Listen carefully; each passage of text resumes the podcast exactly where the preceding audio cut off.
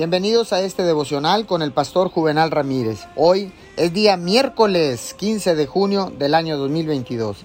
La palabra dice en Salmo 91:15, me invocará y yo le responderé. Con él estaré yo en la angustia, lo libraré y le glorificaré. Déjeme decirle que usted puede estar pensando que Dios tiene cosas más importantes que atender cosas pequeñas en su vida. Pero usted es lo más importante para Dios. Usted es la niña de sus ojos. Frecuentemente limitamos a Dios. Tenemos una perspectiva pequeña de Él. Creemos que anda por ahí ocupado dirigiendo el universo. Y decimos cosas como estas. No puedo molestar a Dios con estas pequeñeces. Solo puedo orar si estoy enfrentando una gran catástrofe, si es un problema grande que esté sucediendo en mi vida. Dios conoce el número de cabellos de su cabeza. Conoce sus pensamientos antes de que usted los piense y sus palabras antes de que las pronuncie.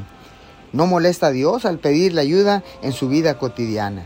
Dios quiere ser bueno con usted, quiere mostrarle su favor y su gracia de una manera nueva.